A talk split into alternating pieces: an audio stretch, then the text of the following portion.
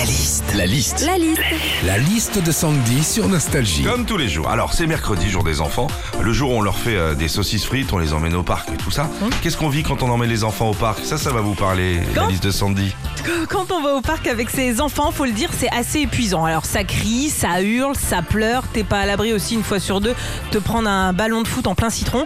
Bref, quand t'as des enfants, t'as pas le choix. Mais il y a des gens qui n'ont pas d'enfants et qui viennent se poser au parc. Alors ma question est toute simple. Pourquoi en fait?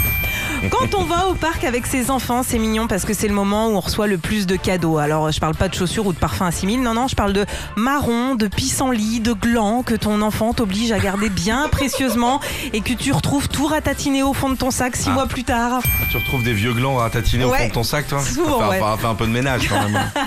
Quand on va au parc avec ses enfants, alors je prends le cas des miens, ils adorent donner du pain au canard. Alors au début c'est cool, hein, c'est mignon, il y a le mâle, la femelle, un ou deux signes qui arrivent, et puis après ça devient n'importe quoi. hein. T'as 10 poules d'eau, 40 moineaux, 25 pigeons, 12 mouettes. Là tu dis wow calmez-vous, j'ai qu'une demi-baguette moi.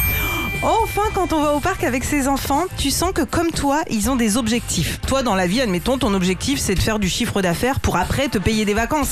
Bah, les enfants, eux, dans les parcs, ils ont tous le même objectif. Essayer de remonter un toboggan à l'envers. Retrouvez Philippe et Sandy, 6h, 9h sur Nostalgie. Nostalgie.